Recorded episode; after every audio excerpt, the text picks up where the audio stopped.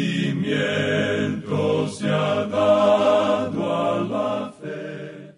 A través de la Biblia, un análisis de la Biblia libro por libro que le ayudará a crecer espiritualmente. Estos estudios fueron diseñados por el doctor J. Vernon McGee. Acompáñenos en este fascinante recorrido a través de la Biblia. La palabra ¿Alguna vez usted se ha preguntado, ¿para qué sirve leer el Antiguo Testamento? Bienvenido a través de la Biblia, el programa donde conocemos a Dios en su palabra. Soy su anfitrión, Heiel Ortiz. Realmente es una buena pregunta. ¿Por qué leer? ¿Por qué estudiar el Antiguo Testamento? El apóstol Pablo abordó esta cuestión cuando escribió a los Corintios. Escribió por inspiración del Espíritu Santo y estas cosas les acontecieron como ejemplo y están escritas para amonestarnos a nosotros, a quienes han alcanzado los fines de los siglos. Esto significa que hay un gran valor en aprender de las lecciones de estos santos del Antiguo Testamento. En nuestro estudio de hoy, en Primera de Crónicas 13, nuestro maestro Samuel Montoya nos dará grandes principios de vida basados en la vida del rey David. Iniciamos nuestro tiempo en oración. Padre Eterno, te damos gracias por tu palabra. Gracias porque ella nos enseña y nos muestra cuál es tu voluntad y cómo podemos vivir para tu gloria. Dirígenos en este estudio. Usa al Maestro. Te lo pedimos en el nombre de Jesús. Amén. Ahora iniciamos nuestro recorrido bíblico de hoy con las enseñanzas del Dr. Magui, en la voz de nuestro hermano Samuel Montoya. Continuamos hoy nuestro recorrido por este primer libro de Crónicas y llegamos al capítulo 13. Esperamos que usted, amigo oyente, ya haya encontrado esta porción en su Biblia. Deseamos mencionar una vez más que aquí estamos hablando de David. En nuestro programa anterior vimos algo sobre los valientes de David.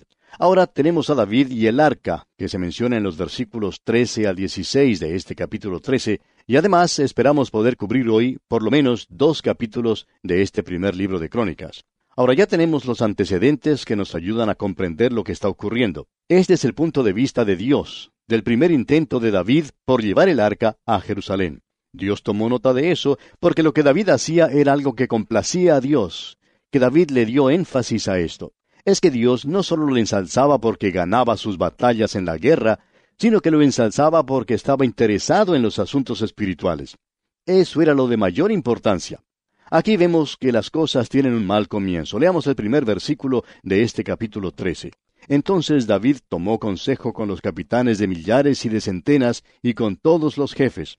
David es un nuevo rey y ha llegado al trono. Tiene grandes planes. Él tiene una gran visión y quiere traer el arca de Dios. Así es que él toma consejo de toda esta gente. Lo interesante aquí, creemos, es que él consultó con estas personas. No creemos que eso es lo que debió haber hecho. Dios era quien le estaba guiando y le estaba dando instrucciones sobre lo que tenía que hacer, no tenía necesidad de consultar con todas estas personas. Pensamos que en estos días tenemos un problema serio que se está desarrollando en muchas iglesias. Hay muchos hombres que quieren tener algo que ver en lo que está ocurriendo, es decir, quieren tomar parte en todas las decisiones de la iglesia. Y muchos de ellos no están preparados espiritualmente para hacer decisiones.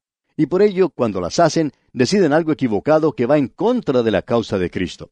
Ese es uno de los grandes problemas de nuestros días. Ahora creemos que David se equivocó al consultar a todas estas personas, y eso lo llevó a tener problemas, por lo menos por tratar de escuchar a todos. Veamos lo que nos dicen los versículos dos y tres de este capítulo trece del primer libro de Crónicas. Y dijo David a toda la asamblea de Israel, Si os parece bien, y si es la voluntad de Jehová nuestro Dios, enviaremos a todas partes por nuestros hermanos que han quedado en todas las tierras de Israel, y por los sacerdotes y levitas que están con ellos en sus ciudades y ejidos, para que se reúnan con nosotros y traigamos el arca de nuestro Dios a nosotros, porque desde el tiempo de Saúl no hemos hecho caso de ella. Esta es una información incidental sobre lo que ocurrió en los días de Saúl. Durante ese período, la adoración a Dios en el tabernáculo fue omitida completamente. En realidad fue totalmente descuidada. Por eso toda la organización quedó inservible. Los levitas fueron esparcidos, y por supuesto el enemigo había hecho mucho para que eso fuera así. Ahora se envía mensajes por toda la tierra para que se reúnan para traer el arca. Este hombre va a cometer una equivocación tremenda al hacer las cosas de esta manera. Alguien dijo que es hacer lo correcto de una manera incorrecta. Estaba bien llevar al arca a Jerusalén, pero no de la forma en que lo hizo. Notemos ahora el versículo 4. Y dijo toda la asamblea que se hiciese así, porque la cosa parecía bien a todo el pueblo. Bueno, ¿y qué del Señor? ¿Qué pensaba el Señor de todo esto? Como dijimos, estaba bien hacer eso, pero no de la forma en que lo hizo. Y ahora el versículo 5 dice, Entonces David reunió a todo Israel, desde Sior de Egipto hasta la entrada de Amat, para que trajesen el arca de Dios de Kiriat Jearim. Usted recordará que el arca había sido llevada a ese lugar y dejada allí porque habían tenido una experiencia mala con ella. Eso lo vimos allá en el primer libro de Samuel. Ahora el versículo 6 dice, Y subió David con todo Israel a Baala de Kiriat Jearim, que está en Judá, para pasar de allí el arca de Jehová Dios, que mora entre los querubines, sobre la cual su nombre es invocado. Dios no moraba en el arca, o estaba entre los querubines, que en realidad no es un lugar físico. Ahora el versículo siete dice, Y llevaron el arca de Dios de la casa de Abinadab en un carro nuevo, y Usa y Ahío guiaban el carro. Aquí es donde ellos cometieron un grave error. Dios había dicho que el arca debía ser llevada en los hombros del sacerdote. No debía ser cargada nunca en un carro. Eso era algo que ellos debían haber obedecido. Escuche usted lo que Dios dijo por medio de Moisés allá en el capítulo cuatro del libro de Números, versículo quince. Dijo Dios, Y cuando acaben a Aarón y sus hijos de cubrir el santuario y todos los utensilios del santuario, cuando haya de mudarse el campamento, vendrán después de ello los hijos de Coat para llevarlos, pero no tocarán cosa santa, no sea que mueran. Estas serán las cargas de los hijos de Coat en el tabernáculo de reunión. Ahora los hijos de Coat tenían que cargar el arca en sus hombros, nunca en un carro. ¿Por qué? Porque el arca habla de Cristo, y él debe ser llevado por individuos. ¿Sabe usted, amigo oyente, lo que es llevar el Evangelio a otros? Permítanos una pequeña ilustración. Este programa se transmite por varias emisoras, aunque quisiéramos que se transmitiera por muchas más. Pero ¿sabe usted todo el trabajo necesario para esta operación? Usted está escuchando este programa hoy, y quizás se diga, bueno, todo lo que está haciendo es hablar por un micrófono, eso es todo. Pero detrás de todo esto, amigo oyente, existe una inmensa preparación. Usted se sorprendería del tiempo que es necesario para preparar estos programas.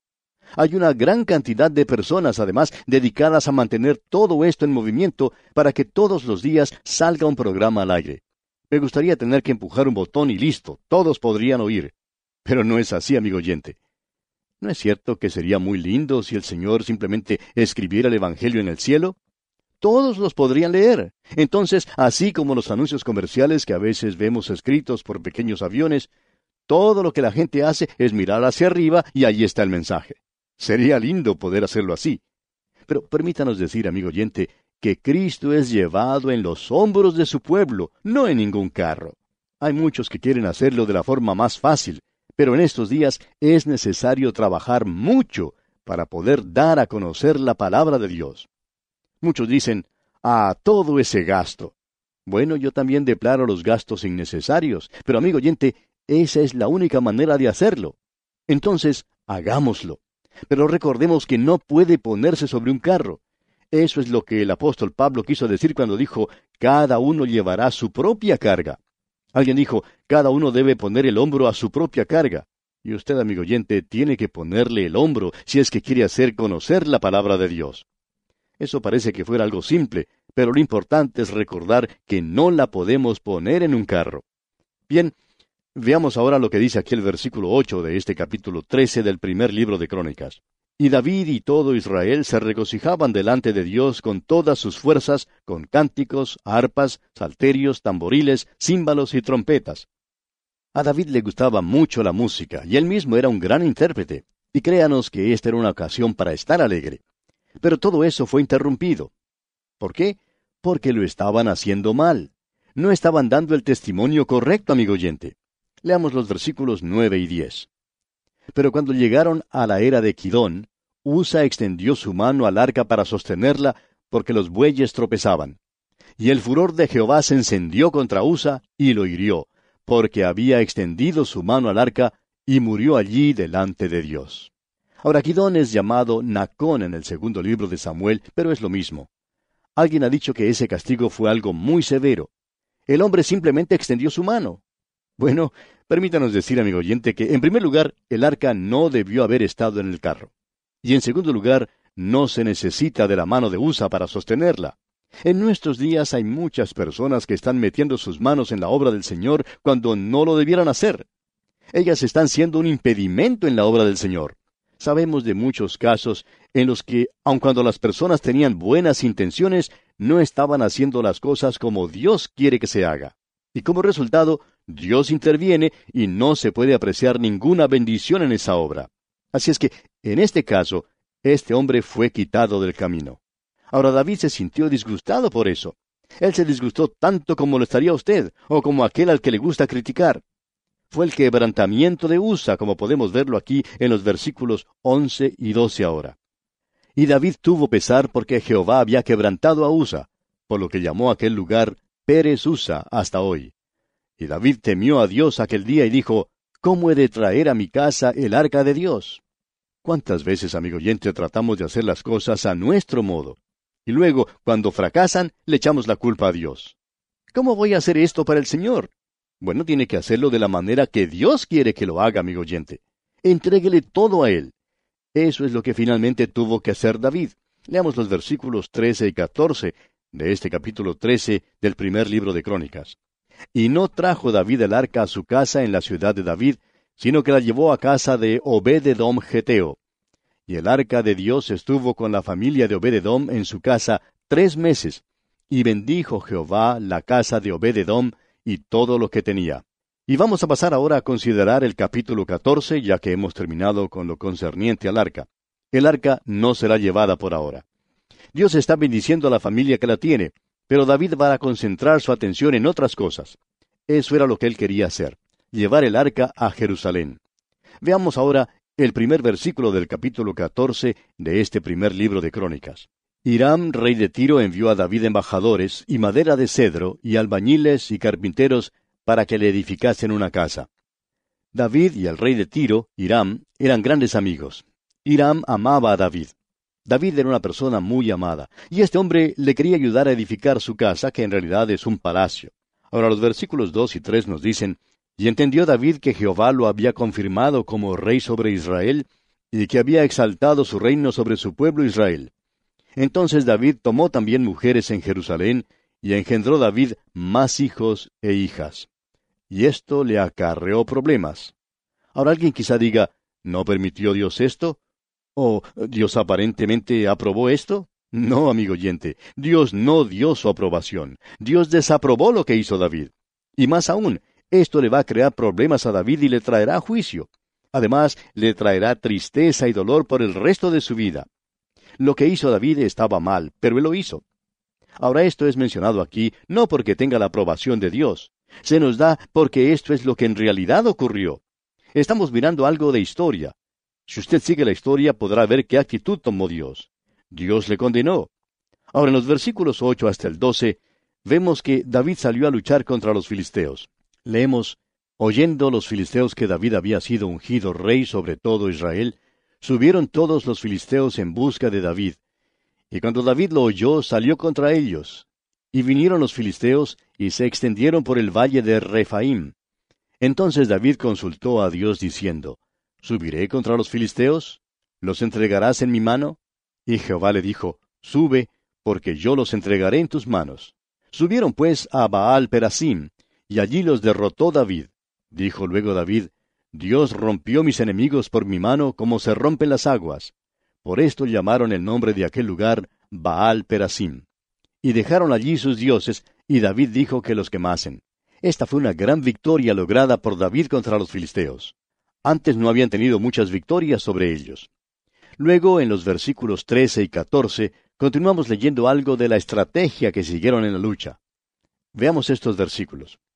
Y volviendo los filisteos a extenderse por el valle, David volvió a consultar a Dios y Dios le dijo, No subas tras ellos, sino rodéalos, para venir a ellos por delante de las balsameras. En otras palabras, tú retrocedes y dejas que el enemigo llegue a un lugar donde será mejor para tener la batalla. Amigo oyente, creemos que hay muchos creyentes que en realidad están tentando al Señor. Ellos no confían en Él, le están tentando.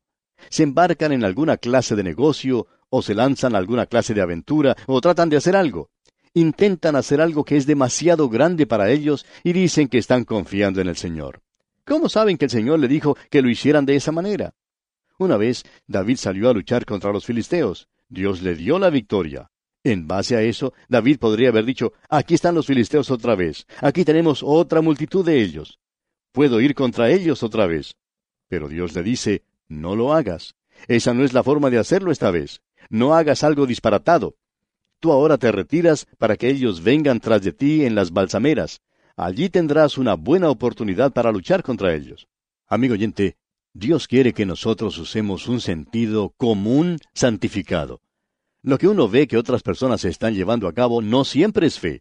Hemos visto que muchas personas pierden su fe por cosas como esas. Hay personas que están enfermas y acuden a esos que proclaman curar por fe. Cuando van a ellos y no son sanados, porque hay muchos que no resultan sanos, no lo pueden comprender. Dicen, yo pensaba o, creía que Dios me iba a sanar. Y cosas como estas arruinan la fe de las personas. A veces llegan al punto de volver sus espaldas a Dios. Ellas dicen, Dios me abandonó. Pero eso no es cierto, amigo oyente. Lo que Él no quiere es que hagamos cosas disparatadas. Él quiere que usemos sentido común santificado. Quizá esa persona hubiera logrado curarse mejor si hubiera ido al médico. Nosotros debemos confiar en el Señor, eso es muy cierto, pero a veces Él quiere que luchemos y otras veces Él quiere que nos retiremos.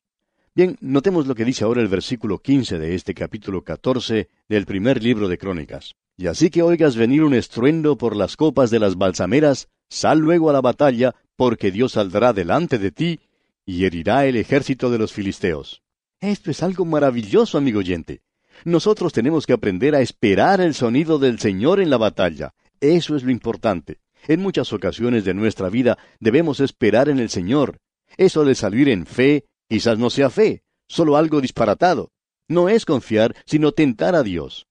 Leamos ahora los versículos 16 y 17. Hizo pues David como Dios le mandó, y derrotaron al ejército de los filisteos desde Gabaón hasta Geser. Y la fama de David fue divulgada por todas aquellas tierras, y Jehová puso el temor de David sobre todas las naciones.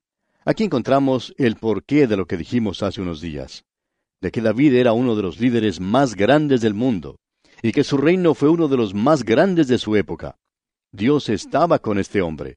Esa pequeña nación en ese lugar llegó a ser uno de los grandes poderes mundiales. Alguien dijo, eso yo no lo comprendo.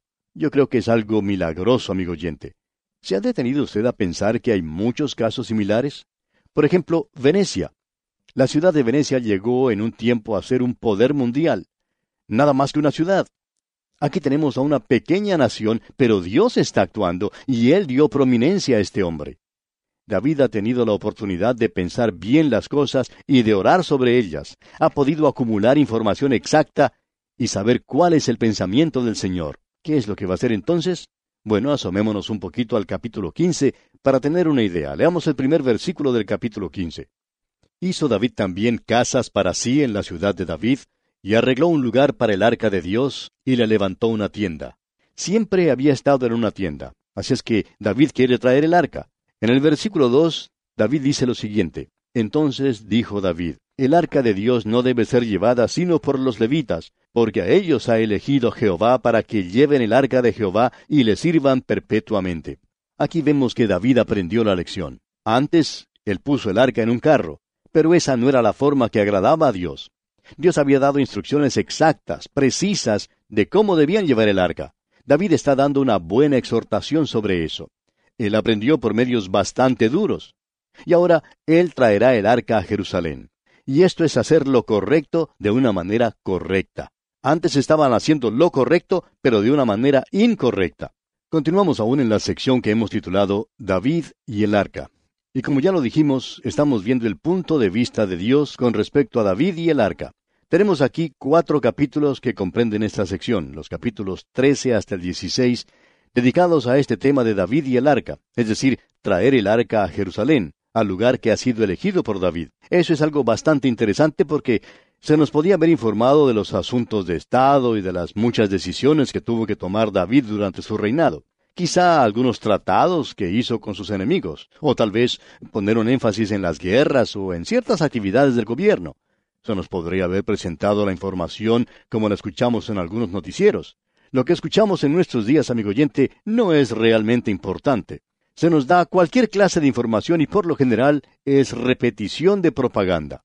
Es algo realmente refrescante y esperamos que usted note eso, amigo oyente. Es algo realmente refrescante el tener el punto de vista de Dios. Me gustaría mucho conocer el punto de vista de Dios en cuanto a las noticias que tenemos en estos días. Y este es un libro que nos da el punto de vista de Dios. ¿En qué está poniendo énfasis Dios en el día de hoy? No es precisamente donde lo ponen las agencias noticiosas. ¿En qué está poniendo Dios el énfasis? Es bueno tener un par de libros como estos, y eso es lo que los hace importantes. Dios está poniendo el énfasis en el retorno del arca. Esto es lo que estaba en el corazón de la adoración de esa gente, lo que Dios les había dado. Ahora, otra de las preguntas que se nos presenta es, ¿qué sucedió con el tabernáculo? Si usted quiere aceptar lo que creemos firmemente, es que el tabernáculo se gastó. Después de todo, era una tienda. Casi la totalidad de ello era una cobertura y aparentemente todo se había gastado ya. Probablemente las tablas cubiertas de oro estaban allí, así como los pilares de bronce y los vasos de plata. Todo eso había desaparecido porque tal vez los enemigos se los llevaron. Puede ser que los filisteos se los hubieran llevado.